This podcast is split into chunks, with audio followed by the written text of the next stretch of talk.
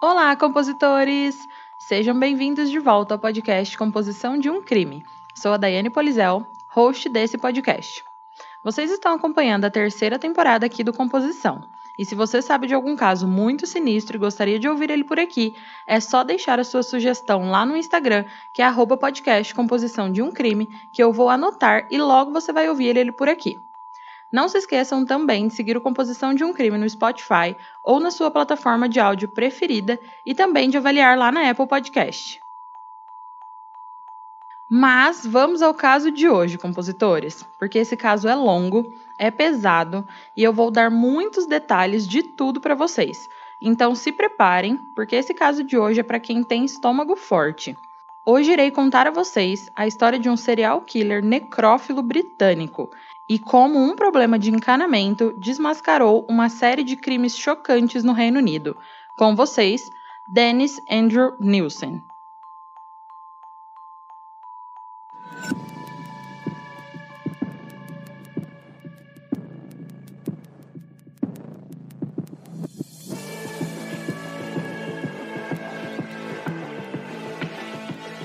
Se você está à procura de um podcast com uma pitada de humor e de morbidez, o Composição de um Crime é para você.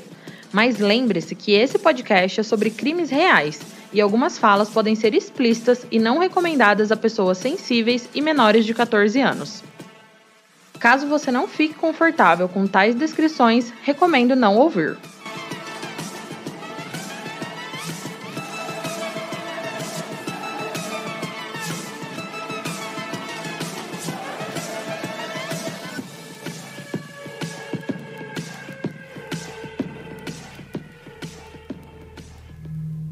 Na manhã de sábado, do dia 5 de fevereiro de 1983, o encanador Mike Welsh chegou na rua Cranley Gardens, no subúrbio de Muswell Hill, em Londres. Esse bairro era antigo e tinha casas lindas e datadas da era eduardiana, que foi a época do reinado do rei Eduardo VII. Então as casas eram elegantes, tinham estruturas geminadas e jardins enormes, lindos e bem cuidados. Porém, o encanador Mike estava indo à casa de número 23 dessa rua, e ela se destacava entre as outras casas, mas não pela sua beleza. A sua fachada azul clara e branca estava totalmente encardida, e o jardim estava abandonado. Essa casa ainda, diferente das outras, foi dividida em vários apartamentos e quartos separados que foram alugados para vários inquilinos.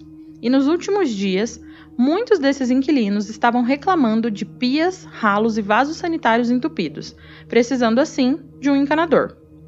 O Mike Welsh inspecionou os drenos fora da propriedade e determinou que o bloqueio era grave o suficiente para justificar a visita de um especialista, pois ele não conseguiria resolver esse problema. Um dos inquilinos dessa casa, o Jim Alcock, ligou para uma empresa de encanamento de emergência para ver se eles resolviam o problema mas era sábado. Então isso não ia se resolver até terça-feira, dia 8 de fevereiro, que foi quando Mike Catherine, às 6h15 da tarde, chegou lá para inspecionar e ver o que estava acontecendo. O Jim levou Mike pela lateral da casa até o bueiro que tinha ali. O Mike então removeu a tampa e desceu os degraus para ver o que estava causando aquele bloqueio. Assim que o Mike começou a descer, ele foi atingido por um odor terrível, e após uma inspeção detalhada, ele percebeu que o bloqueio era por conta de uma substância nojenta que parecia ser pedaços de carne de vários tamanhos com a cor meio branco acinzentado. E conforme ele ia mexendo, mais dessa coisa estranha caía do cano da casa. A essa altura, vários inquilinos haviam se reunido ao redor do bueiro para ver o que estava causando o bloqueio. E o Mike suspeitou que poderiam ser restos de animais e sugeriu que era um assunto para a polícia. Mas nesse exato momento, um dos inquilinos, chamado Dennis Nielsen, que também morava ali, chegou e disse que aquilo ali parecia ser restos de comida ou pedaços de frango do KFC. Porém, o Mike, achando aquilo tudo muito estranho, ligou para o seu supervisor, o Gary, para falar do que ele tinha visto e a sua preocupação com aquilo e os dois resolveram que retornariam àquela casa no outro dia de manhã para realizar uma inspeção completa e com a luz do dia para ajudar. Então, como combinado, no dia seguinte, às 9h15 da manhã, o Mike e o Gary chegaram à casa de número 23. Mas quando Mike entrou no bueiro para mostrar ao seu supervisor aquela substância estranha que ele achava ser pedaços de animais, a maior parte daqueles pedaços de carne não estavam mais lá. Ele então enfiou a mão mais fundo no ralo, tentando ver se tinha algo, e tocou em alguma coisa sólida. E ao puxar o objeto, Mike percebeu que estava segurando o que parecia ser uma articulação humana. Dennis Andrew Nielsen nasceu no dia 23 de novembro de 1945 na Escócia. Ele era filho de Beth e Olave Nielsen, que se conheceram em 1942, quando Olave estava servindo o exército da Noruega e foi despachado para a Escócia numa antecipação de uma invasão nazista. As obrigações militares de Olave impediam ele de ficar muito tempo com a família. Então Beth e os três filhos do casal moravam com os pais de Beth numa casa pequena de dois quartos. O Olave quase não ia para casa, nem dava atenção para Beth e para os filhos. Então a mulher resolveu se divorciar dele em 1948, quando Dennis tinha 3 anos. Os pais de Beth, que eram os avós de Dennis, se chamavam Lily e Andrew. Andrew era um pescador e tanto ele quanto a esposa eram bem envolvidos com a criação dos netos. E o Dennis tinha uma ligação muito forte com o avô e via ele como um herói e um protetor. E relembrando que ele era a única figura masculina que o Dennis tinha como modelo, porque o pai nunca esteve presente. Em 1951, quando Dennis tinha 6 anos de idade, a Beth ganhou um apartamento municipal próprio, que é como se fossem as casas populares aqui do Brasil. Então ela e seus três filhos foram morar sozinhos como uma família pela primeira vez e pouco tempo depois de se mudarem, em 21 de outubro de 1951, o avô Andrew morre, enquanto estava no mar pescando. Ele tinha sofrido um ataque cardíaco. Beth levou os filhos para verem o avô pela última vez e explicou a eles que agora ele estava no céu. Mas isso não foi uma coisa que os filhos, especialmente o Dennis, conseguiram entender. O Dennis achou que o avô estava dormindo e que logo ele acordaria e que isso deixou grandes cicatrizes, incertezas e dúvidas sobre a morte. Quando sua mãe disse a ele que agora o avô estava num lugar melhor, o Dennis começou a acreditar que a morte era algo considerado bom e positivo. Já em 1954, a Betty se casou novamente com um homem chamado Adam Scott, e com ele ela teve mais quatro filhos. Dennis nunca tinha sido muito próximo da sua mãe, que era distante do menino e também nem do seu pai, que nunca estava em casa. Mas ele começou a se afeiçoar e admirar o seu padrasto Adam. E apesar de ter alguém na casa que ele gostava, que era o seu padrasto, o Dennis nunca se sentiu totalmente em casa depois que o avô faleceu. Então ele começou a passar muito tempo sozinho e fora de casa. E conforme o tempo ia passando, o Dennis ia se afastando de todos da família. E lá pelos 10 anos, ele começou a demonstrar alguns comportamentos inadequados. Num dia normal, ele pegou o gato do vizinho, levou para algum lugar que tinha uma banheira velha, amarrou um fio em volta do pescoço do gato e o estrangulou até a morte. Ele imediatamente repudiou sua própria ação, dizendo mais tarde que ele só queria ver e entender o processo de matar e morrer, e que não havia sentido nenhum prazer nisso. Pouquíssimo tempo depois desse incidente, a família se mudou para um apartamento maior, porque, né, gente, eram Beth, Adam e sete filhos. Eles precisavam de um lugar maior. E também precisavam sair de onde Dennis tinha matado aquele gato do vizinho. Então eles foram morar em uma vila chamada Streatham, ainda na Escócia. E foi mais ou menos nessa época que Dennis começou a entender e reconhecer que ele era gay. E ele começou a explorar sua sexualidade, pegando no pênis do seu irmão mais velho e brincando de luta livre com outras crianças. E nessas brincadeiras de luta livre, quando Dennis conseguia derrubar e imobilizar alguns garotos, ele começou a perceber que gostava daquele sentimento de poder sobre outras pessoas. Porém, né, gente, eram os anos 50, e naquela época na Escócia era ilegal ser homossexual, e os gays eram severamente punidos. Então o Dennis ficou extremamente envergonhado de ter aqueles sentimentos e com 15 anos, cansado de se sentir rejeitado pela família e pela comunidade, ele decidiu entrar para o exército britânico. Em 28 de junho de 1961, ele passou no teste de admissão e se alistou para servir como chefe por nove anos. Dois meses e meio depois, ele partiu para o quartel de treinamento do Army Catering Corps, em Aldershot, uma cidade inglesa a 64 quilômetros ao sul de Londres.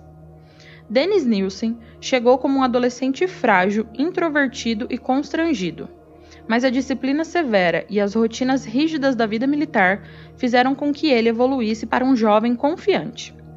Determinado a igualar a força física de seus colegas recrutas, ele se dedicou ao treinamento cross-country e rapidamente alcançou um nível mais alto do preparo físico.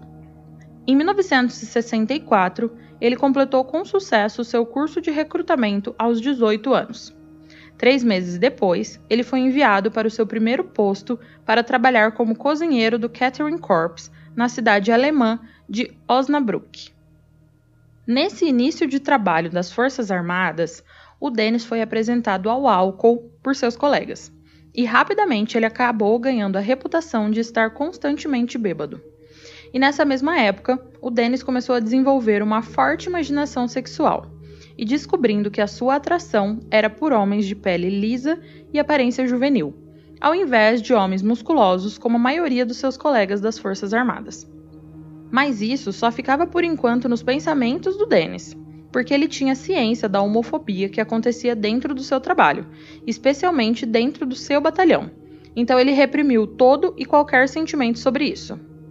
Mas, mesmo reprimindo todo esse sentimento, em particular, o Dennis fantasiava que um dos seus colegas, famintos por sexo, o encontrava desmaiado, bêbado e acariciava o seu corpo. E essas fantasias se tornaram tão fortes que, de vez em quando, o Dennis fingia desmaiar na esperança de que alguém se aproveitasse dele. Em 22 de julho de 1966, o Dennis, com 20 anos, foi promovido a cabo e seis meses depois, em janeiro de 1967, ele foi enviado para um centro de detenção militar em Arden, uma cidade portuária na República do Iêmen. Esse centro de detenção era onde estavam muitos terroristas. Era um lugar barra pesada e perigoso que constantemente estava sob ataque de manifestantes querendo a soltura de algum terrorista. Já em julho de 1967, o Dennis foi realocado para uma cidade no Golfo Persa. Porém, lá era tão barra pesada quanto o Iêmen. Ele presenciou vários eventos horríveis, como um acidente de avião em que as vítimas foram levadas em pedaços para a base, e também a morte de um colega de bebidas que teve o pescoço quebrado quando caiu de um carro em movimento. Porém, por mais desastrosos que fossem esses eventos, o Dennis teve alguns pontos positivos, ele agora fazia uso de um quarto privado e foi nessa época que ele começou a explorar mais a sua sexualidade. Ele colocou um espelho na horizontal, bem em frente à sua cama, imaginando que o seu reflexo pertencia a outra pessoa, e curtindo a fantasia, principalmente quando ele deitava e parecia que estava inconsciente. Em janeiro de 1968, o Dennis retorna ao Reino Unido e em um dia normal, ele estava com um amigo soldado bebendo muito em uma longa viagem de trem. Quando esse soldado bebeu demais e ficou naquele estado quase desmaiado. O Dennis então pegou o homem, levou ele até o banheiro do trem e posicionou seu corpo de uma forma que o movimento brusco do trem fez com que o homem batesse a cabeça no vaso sanitário, ficando inconsciente. Dennis aproveitou aquela situação e agrediu sexualmente o soldado. Ele havia pensado em estuprar o homem, mas alguns passageiros começaram a bater na porta para usar o banheiro, então Dennis pensou de novo e resolveu não estuprar. Quando o soldado recobrou a consciência, o Dennis fingiu que nada tinha acontecido. Em 1969, o Dennis foi novamente realocado, dessa vez para Berlim. E lá, os seus colegas de batalhão o levaram para o bordel, aonde pressionaram ele para fazer sexo com uma prostituta. Ele fez, mas odiou a experiência, e isso o deixou deprimido. O Dennis passou os próximos anos sendo realocado para vários países do Reino Unido, inclusive na Escócia, mas mesmo perto de casa, ele nunca foi visitar a família. E foi em Berlim que ele comprou uma câmera de vídeo e começou a se interessar pelo desenvolvimento de filmes, fazendo até um curso rápido sobre esse assunto. Mas foi em maio de 1972, quando Dennis estava no batalhão da Escócia, que ele conheceu um soldado de 18 anos chamado Terry. Ele era um menino tímido, ingênuo e que tinha saudades de casa e era facilmente dominado por homens mais velhos e de personalidade forte. O Terry ainda se interessava por filmes como Dennis, então um ensinou ao outro a usar a câmera, e eles gravaram duas cenas juntos, sendo que uma delas envolvia Terry se fingir de morto. Durante a noite, o Dennis se masturbava enquanto via o Terry na filmagem deitado imóvel. Ele também começou a mostrar sinais de possessão com Terry, chegando até a acusar o sargento de tentar tirar o Terry dele. O menino ficou tão humilhado e furioso com aquelas acusações de Dennis que tentou estrangular o homem em retaliação. E após quase 12 anos nas Forças Armadas, o Dennis decide deixar a corporação por causa da homofobia que existia lá dentro. Na verdade, essa parte é um pouco confusa e não se sabe direito se o Dennis pediu mesmo para sair ou se saíram com ele. Mas de qualquer jeito, em 22 de novembro de 1972, Dennis Andrew Nielsen foi oficialmente dispensado após cumprir 11 anos e 84 dias nas Forças Armadas do Reino Unido. E a sua saída foi terrível. Ele estava devastado pela separação de Terry e acabou voltando para a casa da sua família em Streatham.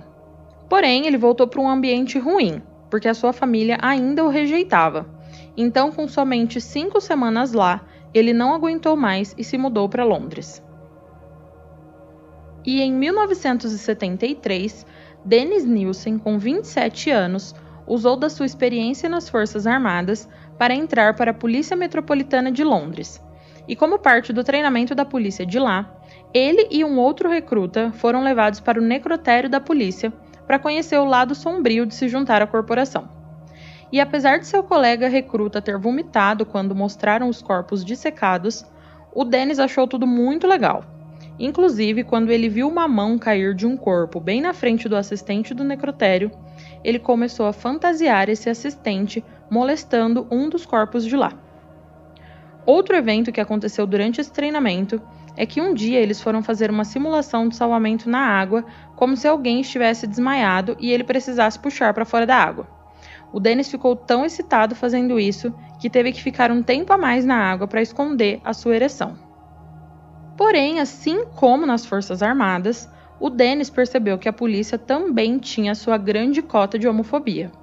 E ele então começou a explorar e frequentar bares gays na noite londrina com muito mais tranquilidade, porque em 1967 a homossexualidade havia sido descriminalizada na Inglaterra. Então lá ele podia ser quem ele era com um pouco mais de paz, mas só um pouco, porque a sociedade no geral ainda era heteronormativa e homofóbica. Nessas idas aos bares gays, o Dennis conheceu um adolescente e eles passaram a noite juntos bebendo e foram terminar em um motel. E assim que chegaram lá, o garoto desmaiou e Dennis o estuprou, marcando seu primeiro ato sexual de penetração com um homem e o seu primeiro estupro completo, porque lembram, né, que ele abusou sexualmente de um soldado no trem, mas ele não chegou a estuprar ele. O jovem permaneceu inconsciente durante o estupro e aparentemente não percebeu o abuso que ocorreu quando ele acordou na manhã seguinte. Os desejos sexuais de Dennis foram alimentados por esse encontro, e em meados de 1973, ele frequentemente fantasiava sobre molestar homens que estavam bêbados, drogados, dormindo, em coma ou mortos. Enquanto isso, o desânimo de Dennis com a homofobia que existia na força policial só aumentou.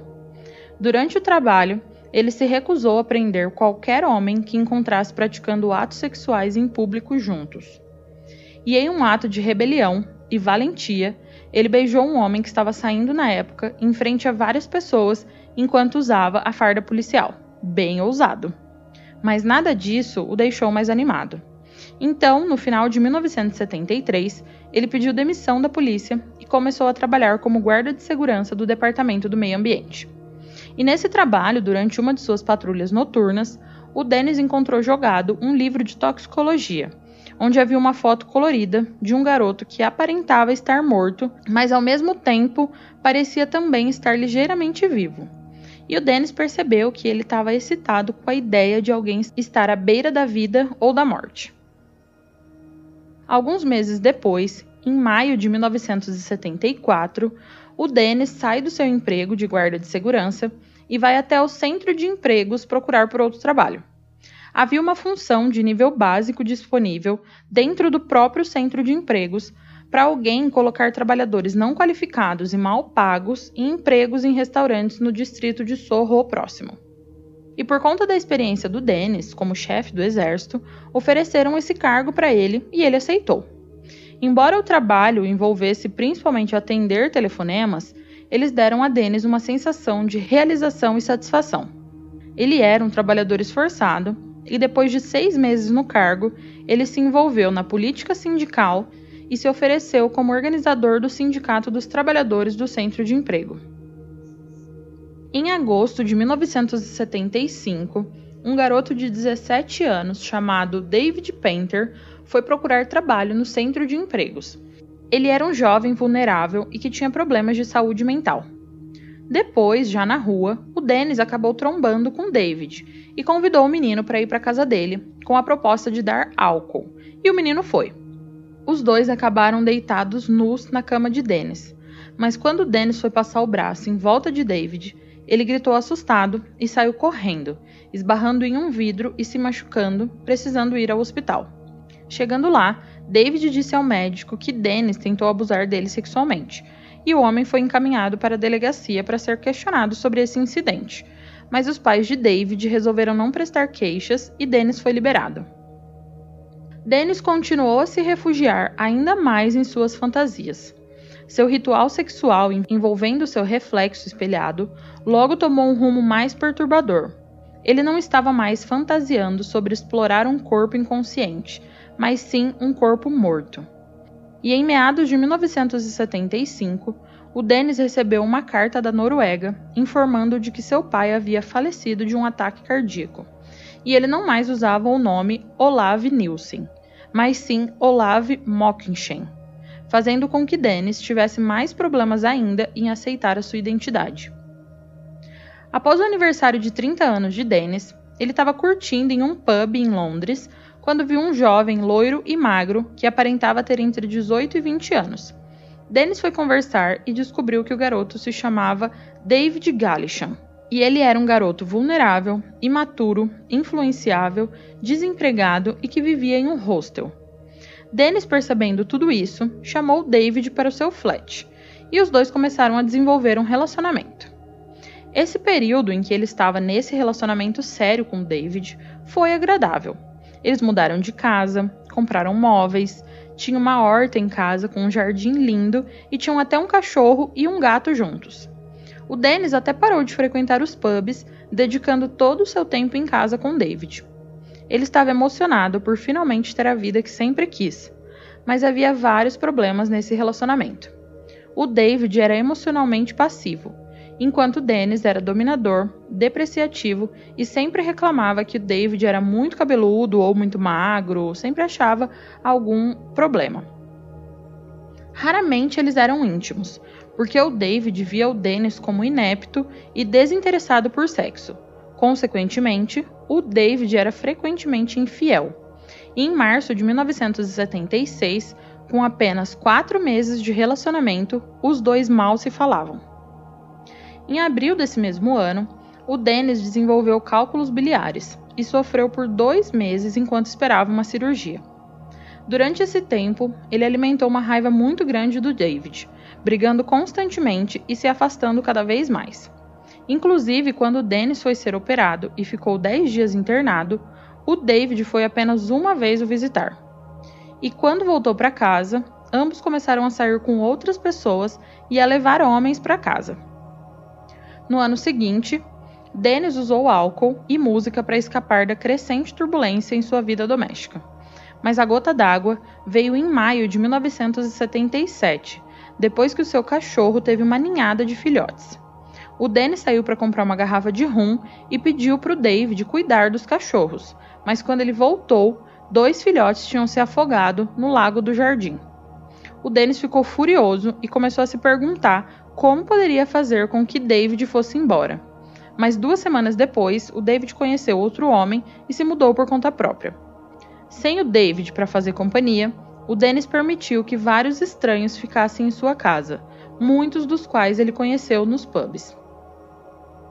E após um tempo, as fantasias do Dennis foram ficando cada vez mais perturbadoras. No seu espelho do fetiche, ele começou a usar talco na pele e carvão nos olhos para ficar com a aparência de um cadáver no reflexo e se satisfazer com isso. E a sua desolação ficou cada vez mais evidente, atingindo seu ponto alto no Natal de 1978, onde ele passou esse dia comemorativo sozinho, com a companhia somente do seu cachorro. Após alguns dias, o Danny sabia que o ano novo estava chegando e ele não queria passar esse dia sozinho. Então, no dia 30, ele saiu para ir num pub e tentar ficar com alguém e ter uma companhia. E em um desses bares, ele encontrou Steven Holmes, um garoto de 14 anos, e o convidou para ir para sua casa beber, porque o garoto ele não conseguia beber no bar porque ele era menor de idade. Eles foram para o flat do Dennis, beberam e dormiram. O Dennis no outro dia acordou primeiro e começou a acariciar levemente o corpo de Steven se sentindo excitado e pensando que ele queria que o Steven passasse o ano novo com ele, o garoto querendo ou não. Então, em um momento de impulso, ele pegou a sua gravata que estava no chão e passou pela cabeça do Steven, montando em cima do corpo do garoto e puxando a gravata. Uma luta se seguiu e os dois caíram da cama no chão, derrubando a mesa do centro ao cair. Steven acabou perdendo a consciência, mas continuou a respirar. Dennis foi até a cozinha e encheu um balde de plástico com água, levando-o de volta para o quarto. Ele levantou a cabeça do Steven e a jogou dentro do balde, segurando até ficar claro que ele estava morto. Ele então lavou o corpo de Steven na banheira e o carregou de volta para a cama. O Dennis notou que a pele do Steven ainda estava quente, mas ligeiramente descolorida. Os seus olhos estavam entreabertos e os seus lábios ligeiramente separados e tinham ficado da cor azul. O homem começou a pensar em maneiras de se livrar do corpo e decidiu dar uma caminhada para limpar sua mente. Ele caminhou por cerca de 15 minutos do seu apartamento a pé e acabou comprando uma panela e uma faca elétrica. Voltando ao apartamento, o Dennis vestiu o corpo de Steven e montou em cima do garoto morto para molestar o seu corpo sem vida. Mas ele perdeu a sua ereção quando se deu conta de que o corpo já estava frio e quase que no mesmo minuto, o Dennis joga o corpo do Steven no chão e o cobre com uma cortina velha e vai dormir. Quando acordou, o Dennis havia decidido esconder o corpo do menino no chão do flat, pois as tábuas estavam soltas e o carpete não era preso. Ele então enrolou o corpo na cortina velha e jogou no piso. Depois cobriu com as madeiras e com o carpete, jogando depois as roupas e a bota do Steven fora. Uma semana depois, o Danny estava curioso para saber em que estágio de decomposição o corpo estava e exumou Steven debaixo das tábuas do assoalho. Ele banhou o cadáver antes de se lavar na mesma água e começou a se masturbar sobre o corpo nu. Dennis então pendurou Steven no teto durante a noite, masturbando-se sobre ele novamente na manhã seguinte. Dennis tinha a intenção de desmembrar o corpo do Steven para se livrar dele, mas ele não conseguiu, porque achava Steven lindo demais para ter um fim desse tipo. Após esse terrível crime, Dennis parou de beber e de frequentar bares gays, focando todo o seu tempo e energia no seu trabalho. E após sete meses da morte de Steven, ele resolve dar um fim nos restos mortais do menino. Como preparação, ele construiu uma fogueira no jardim dos fundos do seu apartamento. A cerca ao redor do quintal tinha 2,10 metros de altura e a casa do lado estava abandonada. Então o Dennis estava confiante de que ele não levantaria suspeitas. Ele então enrolou os restos mortais do garoto em sacos plásticos, acendeu a fogueira e jogou o corpo lá, jogando também alguns pneus nas chamas para esconder o cheiro de carne humana queimando. Quando a fogueira se apagou, só restaram as cinzas, que Dennis juntou e jogou ao vento. Após isso feito, ele retomou a confiança e o sentimento de controle, e voltou a beber e a ir atrás de homens nos bares da cidade. Dois meses depois, houve um incidente. O Dennis conheceu um jovem chinês chamado Andrew, que foi com ele para a casa dele. Lá, o Dennis quase estrangulou o garoto, mas ele conseguiu escapar e chamar a polícia. O Dennis foi dar o seu depoimento negando tudo e o garoto não compareceu ao dia da audiência, fazendo com que as queixas contra Dennis fossem retiradas. E quase dois meses após esse incidente com o Andrew, o Dennis conhece Kenneth Ogden, de 23 anos. O homem estava treinando para ser soldador e havia economizado dinheiro suficiente para uma viagem de três meses pela Inglaterra. E ele já estava lá há quase três meses e ia dali alguns dias voar de volta para sua casa. Ele havia até ligado para um tio avisando a sua chegada daqui uns dias. Os dois foram beber em um pub e depois saíram andando para conhecer alguns pontos turísticos de Londres. E quando o passeio estava quase no fim, o Dennis chamou o Kenneth para sua casa para eles comerem algo e beber mais um pouco. E o homem aceitou. Chegando lá, eles passaram a noite bebendo, comendo e ouvindo música. E por volta das duas horas da madrugada, enquanto Kenneth estava com os fones de ouvido escutando alguma música, o Dennis pegou esses fios e enrolou no pescoço do homem. O Kenneth lutou, mas alguns minutos depois ele ficou inconsciente e morreu. Depois de um tempinho, ele lavou o corpo do Kenneth, deitou o corpo sem vida na cama, se deitou junto e adormeceu. Quando ele acordou, ele escondeu o corpo dentro do apartamento e foi trabalhar, comprando uma câmera Polaroid para depois tirar fotos do corpo de Kenneth. Voltando do trabalho, ele vestiu o homem e tirou fotos dele em várias posições. Mais tarde, ele molestou o corpo sem vida de Kenneth e depois o embrulhou em vários panos velhos e escondeu no chão do apartamento. E nas próximas semanas, o Dennis tirava constantemente o corpo de Kenneth do chão para molestar ou para simplesmente o colocar sentado numa cadeira e fazer companhia para ele. E após alguns dias que o Kenneth não apareceu, o seu tio achou tudo muito estranho e contatou os pais do homem, que reportaram seu sumiço para a polícia. Porém, a sua morte só seria descoberta quando Dennis fosse pego. Em maio de 1980, cinco meses após a morte de Kenneth, Dennis estava retornando de uma conferência do trabalho quando conheceu o adolescente de 16 anos Martin Duffy, que tinha acabado de chegar em Londres para estudar para ser um chefe de cozinha. Martin era o tipo de garoto que Dennis gostava.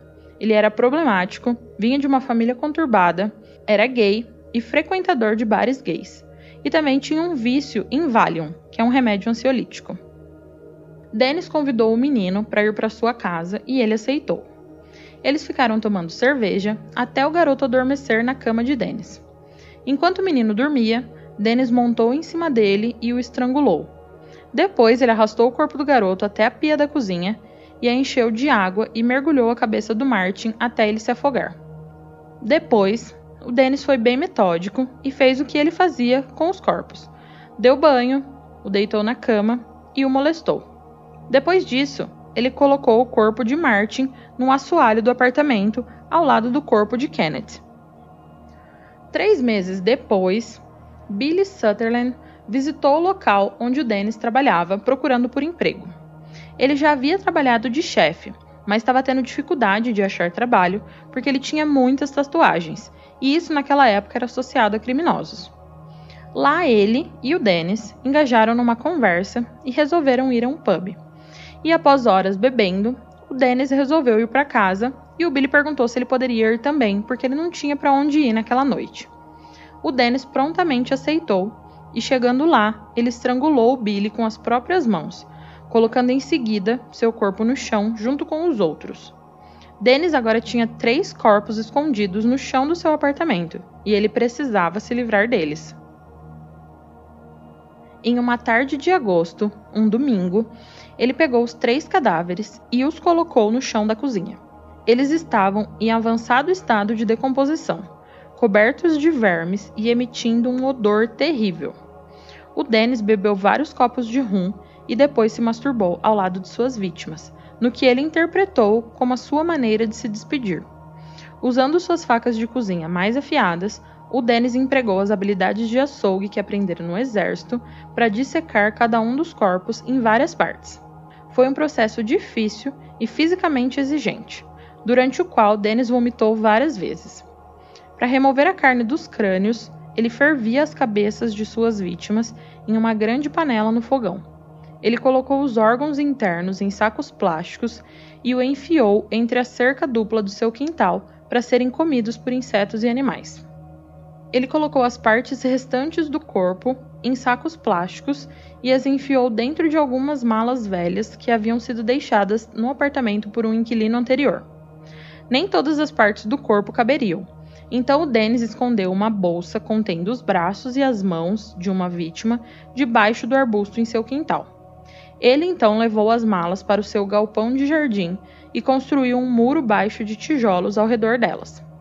E para disfarçar o fedor, ele colocou alguns desodorantes sobre as malas e cobriu com tijolos e jornais empilhados. E como Dennis tinha uso exclusivo desse jardim, ele nem se preocupou em trancar o galpão. Nos meses seguintes, o Dennis continuou a frequentar os pubs e a levar vários homens para casa. Porém, nessa época, ele disse que sua memória não estava boa e que entre as vítimas que ele fez havia um trabalhador irlandês com a idade entre 27 e 30 anos, um homem esguio de ascendência filipina ou mexicana, um sem-teto que ele conheceu nas ruas e um homem de cabelos compridos, hippie, que ele encontrou na rua. E como as vítimas anteriores, ele também estrangulou esses homens e o colocou no assoalho de seu apartamento. Então, em 1980, o Dennis tinha os restos mortais de sete vítimas na sua propriedade. Os restos dos corpos de Kenneth, Martin e Billy desmembrados e quatro corpos inteiros das quatro vítimas sem nome escondidos no assoalho do apartamento.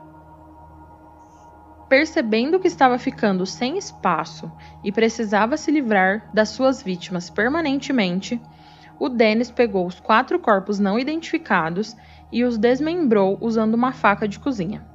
Ele colocou os membros, cabeças e torsos em grandes sacolas de lixo de plástico e os colocou de volta sob as tábuas do assoalho. E em seguida, descartou os órgãos e vísceras em seu quintal para os animais devorarem. Naquela noite, ele preparou uma grande fogueira na área do terreno baldio, logo além do seu quintal.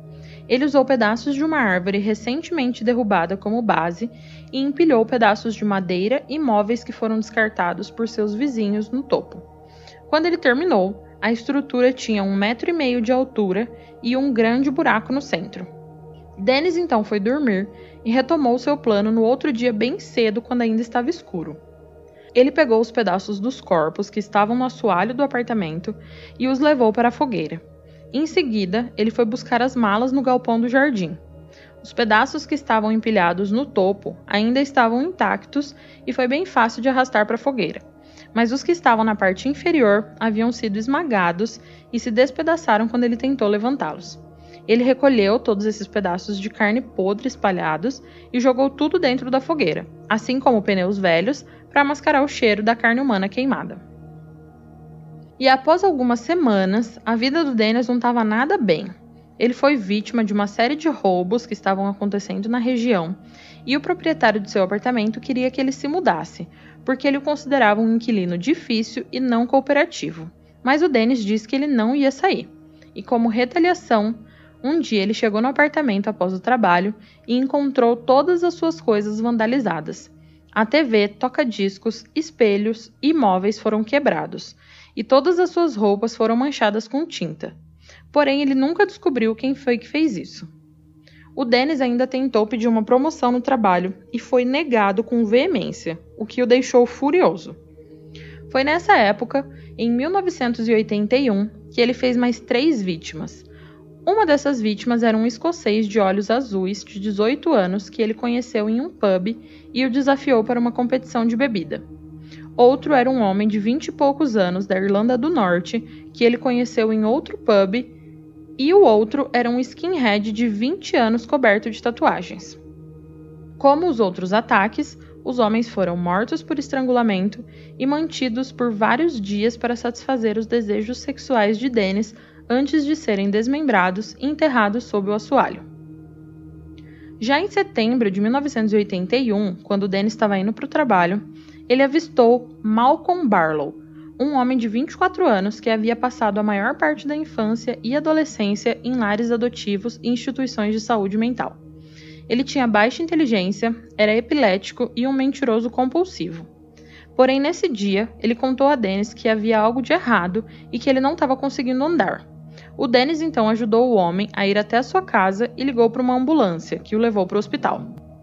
No outro dia, o Dennis voltou do trabalho e encontrou Malcolm sentado na frente do seu apartamento e o convidou para entrar. Ele fez uma janta para os dois e eles ficaram assistindo TV juntos. O Dennis começou a beber, mas se recusou a dar bebidas a Malcolm, com medo de que isso interferisse com a medicação que o homem havia tomado no dia anterior. Porém, o Malcolm insistiu e o Dennis cedeu. Após alguns drinks, o Malcolm pegou no sono no sofá, e quando o Dennis tentou acordar o homem, ele não respondia. Ele até cogitou ligar para uma ambulância, mas ele ficou com medo da polícia se envolver e descobrir mais coisas sobre ele. Então ele fez o que ele sabia fazer. Após alguns minutos pensando, ele resolveu estrangular Malcolm até a morte. E no final de 1981, o proprietário do apartamento do Dennis disse que ele tinha outro apartamento disponível para ele e que até daria mil euros se ele topasse se mudar. Dennis então foi ver o outro apartamento que ficava no número 23 da rua Crownley Gardens, no subúrbio de Muswell Hill. E ele vendo o apartamento topou na hora. A mudança então foi marcada para o dia 5 de outubro. Nos dias anteriores da mudança, o Dennis rapidamente arrumou seus pertences, que não eram muitos, e tratou de construir outra fogueira para queimar o corpo de Malcolm e das três vítimas desconhecidas que estavam no assoalho do apartamento. Ele fez tudo isso e no dia 5, ele e o seu cachorro se mudaram. Quando Dennis mudou para o seu novo apartamento, ele já havia feito 12 vítimas. No seu aniversário de 36 anos, Dennis tirou o dia de folga do trabalho e foi a um pub beber. Lá conheceu o jovem Paul Nubes, de 19 anos, um estudante da Universidade de Londres. Paul era diferente das vítimas anteriores de Dennis. Ele era inteligente e engraçado. Dennis prontamente convidou para jantar em seu apartamento e o menino aceitou. Dennis estava morando nesse novo apartamento, no último andar, que antes era um sótão pequeno. A porta da frente se abria para um pequeno corredor miserável que servia de cozinha, com um pequeno armário, fogão a gás e pia à esquerda, bem como uma porta que levava diretamente a um banheiro sujo. À direita do corredor havia duas portas, uma que dava para uma sala de estar com um guarda-roupa, duas poltronas e uma arca de chá, e a outra que levava ao quarto desorganizado de Dennis. Paul e Dennis jantaram e beberam. Paul inclusive ligou para sua mãe, dizendo que estava muito bêbado para voltar para casa e que dormiria na casa de um amigo. E após algum tempo vendo TV, os dois deitaram nus na cama de Dennis e começaram a se beijar. Porém, os dois estavam muito bêbados e dormiram. No dia seguinte, o Paul acordou e não estava se sentindo muito bem. Ele, inclusive, foi no espelho e notou uma marca em forma de linha no seu pescoço. Porém, ele não se lembrava de nada. Ele só estava mal, tremendo e com os olhos vermelhos. Ele então foi embora da casa de tênis, direto para a universidade. E chegando lá, os seus professores perceberam que ele não estava bem e o encaminharam para a enfermaria. Lá, o Paul descreveu seus sintomas e o médico disse que aqueles sintomas eram de quem havia sido estrangulado. Ele então percebeu que o Dennis provavelmente havia feito isso, mas ao invés de reportar algo para alguém ou para a polícia, ele simplesmente esqueceu do assunto e evitou o Dennis para sempre. Já em março de 1982, o Dennis conhece John Hollitt, de 28 anos, mas ele não se interessa por John, não o acha atraente. Mas mesmo assim, os dois vão para casa de Dennis jantar e beber. E quando John adormece na cama, o Dennis fica frustrado, porque ele não queria o John ali. E ao invés de acordar o homem e o expulsar do apartamento, ele pega uma fita embaixo da poltrona e passa em volta do pescoço de John. John era mais forte e uma luta se seguiu. Porém, o Dennis conseguiu bater a cabeça do John na beirada da cama, fazendo o homem apagar. Mas para ter certeza de que ele estava morto, o John arrastou o corpo até a banheira e segurou a cabeça do homem embaixo da água por vários minutos. Na manhã seguinte, O Dennis escondeu o corpo de John em seu guarda-roupa e três dias depois ele cobriu o chão do banheiro com sacos de lixo, pegou o corpo e começou a desmembrá-lo. Para se livrar dos órgãos, ele os cortava em pedaços e os jogava no vaso sanitário. Mas isso provou ser um processo demorado, então ele tentou acelerar as coisas, fervendo a carne e os órgãos em uma sopa de consistência leve que fosse mais fácil de limpar. Uma vez que os ossos das mãos, pés e costelas estavam livres da carne que ele havia cozinhado, ele os quebrou e os colocou em sua lata de lixo normal para serem jogados fora, junto com o resto do seu lixo doméstico. Dennis embalou os ossos maiores, incluindo o crânio, braços, pernas e pelvis, em vários sacos de lixo, junto com sal e acolchoamento, e os armazenou escondidos na sua sala de estar. Em 28 de junho de 1982, após oito anos de serviço no centro de empregos, Dennis foi promovido. E apesar de estar feliz profissionalmente, ele ainda continuava a beber muito e a frequentar pubs caçando novas vítimas. Numa noite de setembro, Dennis voltou ao apartamento com Graham Allen, de 27 anos. Graham era um escocês viciado em heroína com um passado conturbado e não se sabe muito bem como Dennis o conheceu e como eles foram parar no seu apartamento. Mas, estando lá, o Graham pediu algo para comer, e o Dennis fez uma omelete para ele. Porém, quando ele estava comendo, de repente e com um pedaço de ovo pendurado na boca, o homem desmaiou. O Dennis não pensou duas vezes e o estrangulou. No dia seguinte, Dennis encheu a banheira com água e colocou o corpo de Graham dentro, antes de ir trabalhar, como de costume. Ele manteve o corpo na banheira por três dias, trocando a água ocasionalmente. No quarto dia, ele desmembrou o corpo de Graham, ferveu várias partes do corpo e jogou os órgãos e parte da carne no vaso sanitário. Ele colocou o restante do corpo em sacos plásticos pretos e os enfiou escondido na sala de estar, ao lado dos restos de John Hollett. A próxima vítima de Dennis era Stephen Sinclair, um garoto de 20 anos problemático, como Dennis gostava. Eles foram para o apartamento, jantaram e beberam. E em algum ponto, Dennis o matou estrangulado com uma gravata.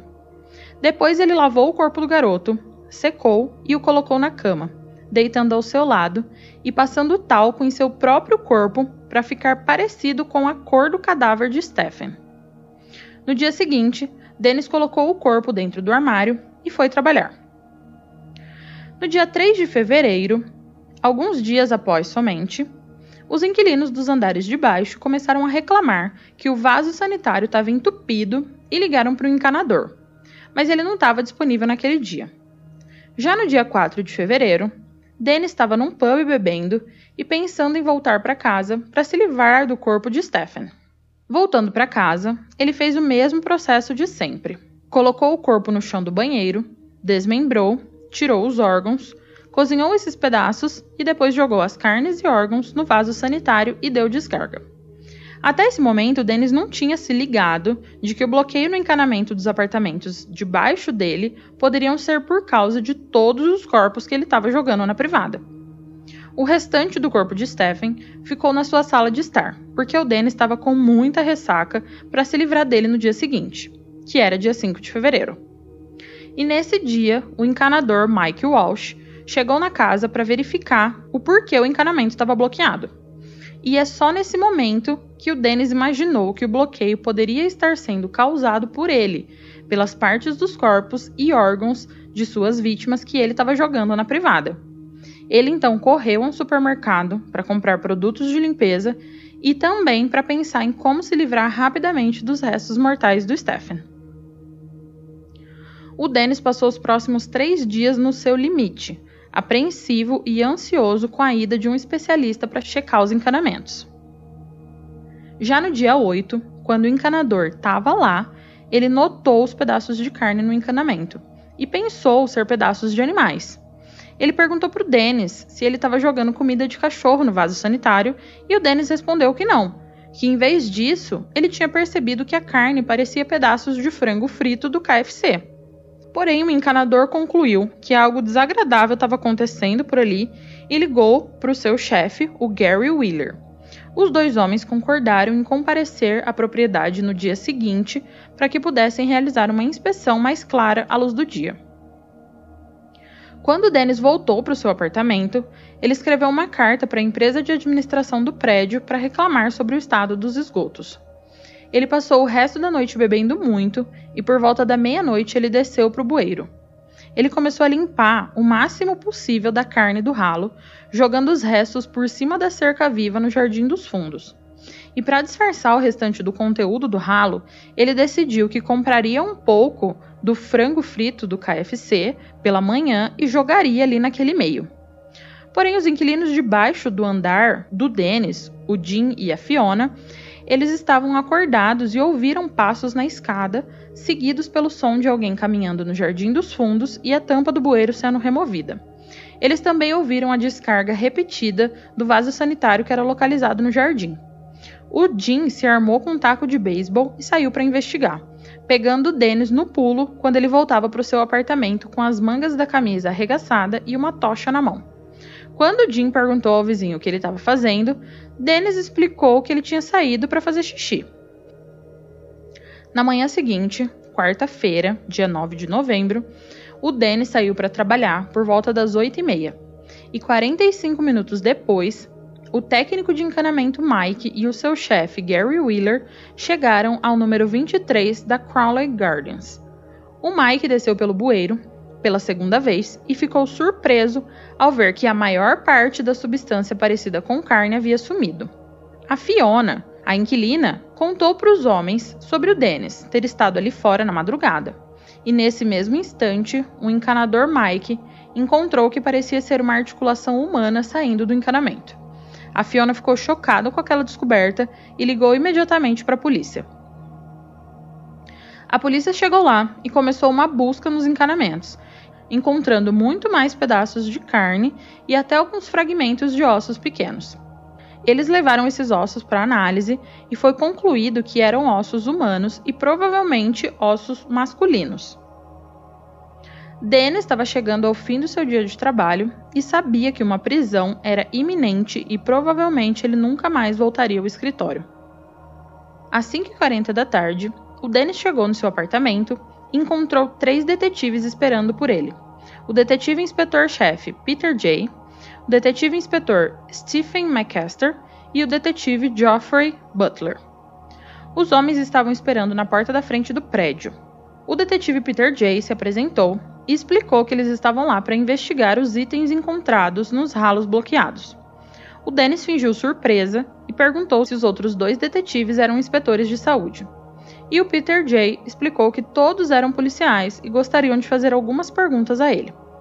Dennis conduziu os três homens escada acima até o seu apartamento, e uma vez dentro do apartamento, Peter Jay revelou que alguns dos objetos no ralo foram identificados como restos humanos.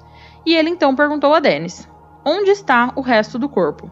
E sem hesitar, o Dennis respondeu calmamente: em duas sacolas plásticas no armário ao lado, eu vou te mostrar. Ele conduziu os policiais até a sala e entregou as chaves para destrancar o guarda-roupa, dizendo que queria contar tudo a eles. O detetive leu os direitos de Dennis e em seguida prendeu sob a suspeita de assassinato, embora ainda não tivessem ideia de quem realmente era aquela vítima. Eles levaram Dennis até o carro da polícia e, enquanto dirigiam em direção à delegacia, um dos policiais perguntou ao Dennis se eles estavam lidando com um ou dois corpos. O Dennis então respondeu: 15 ou 16, desde 1978. Vou contar tudo para vocês. É um alívio tirar isso da minha mente. E dois dias depois, às 10h45 da sexta-feira do dia 11 de fevereiro, a polícia realizou a sua primeira entrevista oficial com Dennis. Ele admitiu os assassinatos dos três homens cujos restos mortais foram encontrados no número 23 da Cranley Gardens e de outros 12 em sua antiga residência. Ele também confessou até sete outras tentativas de assassinato. Stephen Sinclair foi o primeiro a ser identificado, e às 5h45 da tarde do dia 11 de fevereiro, Dennis foi oficialmente acusado do assassinato de Stephen. A história dos assassinatos foi revelada instantaneamente pela mídia, e a casa de Dennis ficou conhecida como a Casa dos Horrores. A polícia estava trabalhando sem parar para tentar identificar todas as vítimas, e o Dennis foi excepcionalmente cooperativo, oferecendo detalhes sobre cada assassinato, descrições das técnicas que ele usou e ajudando a identificar as vítimas. Para passar o tempo na prisão, o Dennis passava a maior parte dos dias escrevendo. Ele começou a trabalhar em um manuscrito autobiográfico intitulado History of a Drowning Boy. Os investigadores continuaram a difícil tarefa de identificar as vítimas de Dennis. Além dos restos mortais encontrados em seu apartamento, havia pouca evidência física para continuar. Então eles tiveram que confiar nas lembranças de Dennis e relatos de pessoas desaparecidas para poder juntar os pontos. Além de Stephen Sinclair, a polícia conseguiu identificar um total de sete outras vítimas. Em 26 de maio de 1983, a audiência de Dennis Andrew Nielsen começou em Old Bailey, o Tribunal Criminal Central da Inglaterra e País de Gales. O juiz determinou que a acusação tinha prova suficiente para levar Dennis a julgamento pelos assassinatos de Stephen Sinclair, John Hollett, Billy Sutherland, Martin Duffy, Kenneth Ockenden e Malcolm Barlow, e pelas tentativas de assassinato de Paul Noobs e outra vítima chamada Douglas Stewart.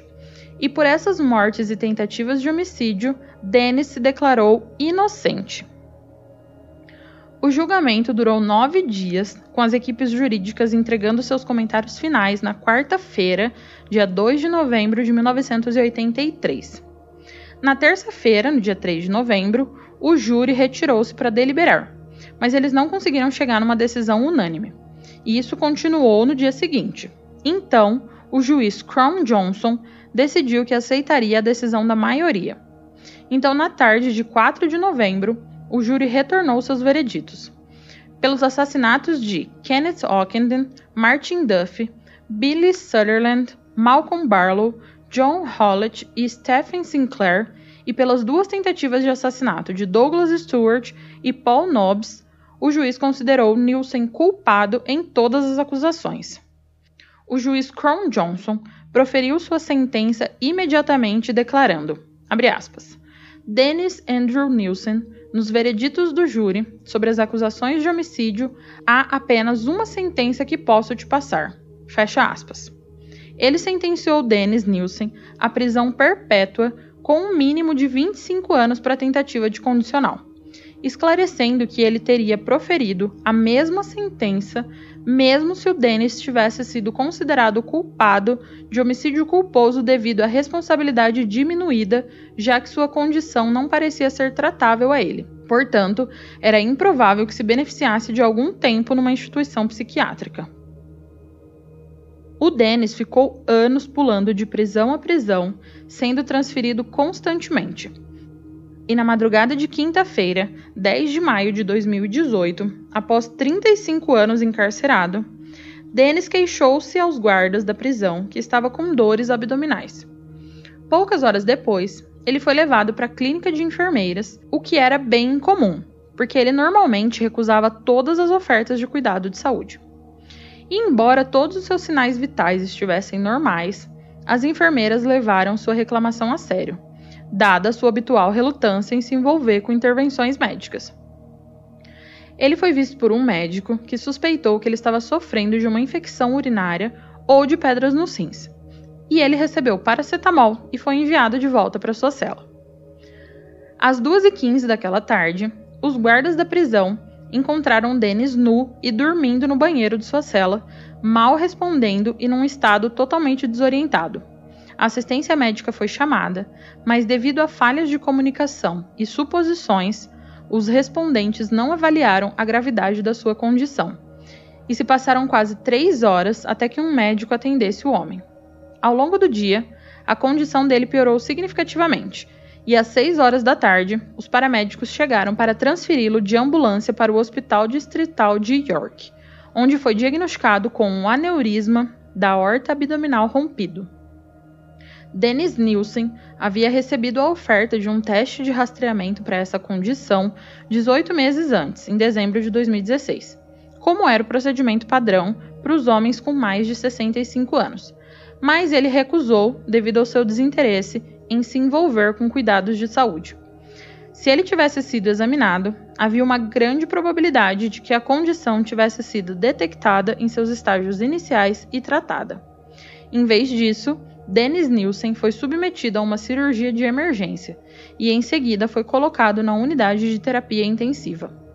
No dia seguinte, ele foi operado uma segunda vez, mas a hemorragia interna causada pela ruptura não foi interrompida. E às 9h20 da manhã do dia seguinte, um sábado, 12 de maio de 2018, Dennis Nielsen morre aos 72 anos. Dois dias depois, o jornalista Ross Coffey escreveu um artigo para o Daily Mail que dizia, aspas, Sinto uma sensação de alívio com a sua morte. Dennis Nielsen gostava de se retratar como um serial killer digno de Hollywood. Um gênio doentio como Hannibal Lecter, com a complexidade emocional de Norman Bates em Psicose. Em sua própria mente distorcida, ele era um poeta, um compositor e um espírito sagaz. O Oscar Wilde dos assassinos. Mas na verdade, esse assassino iludido e manipulador era essencialmente apenas um criminoso sexual imundo que teve a sorte de escapar impune de seus crimes inadequados e nojentos por tanto tempo. Dennis Nielsen queria acreditar que era um caso único. Na verdade, ele era o oposto. As prisões estão cheias de pessoas como ele é que Nielsen era bom em tecer a sua própria mitologia e muitas pessoas queriam acreditar. Ele queria ser um monstro e o mundo o satisfazia. Dennis Nielsen não era como ele queria que acreditássemos, uma pessoa excepcional, destruída por uma falha assassina. Ele era apenas um vil criminoso sexual cujo cérebro carecia de um componente crucial. Fecha aspas. Em 7 de junho de 2018, 26 dias após a morte de Nielsen, seu corpo foi cremado em segredo e suas cinzas foram dadas a um amigo não identificado.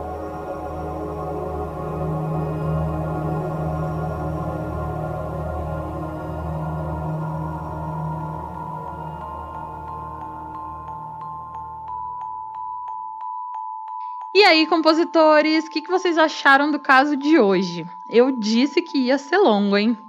E não se esqueçam de ir lá no Instagram, na postagem desse episódio, contar para mim se vocês já conheciam ou não esse caso e o que acharam dele e de toda a loucura cometida pelo Dennis Nielsen.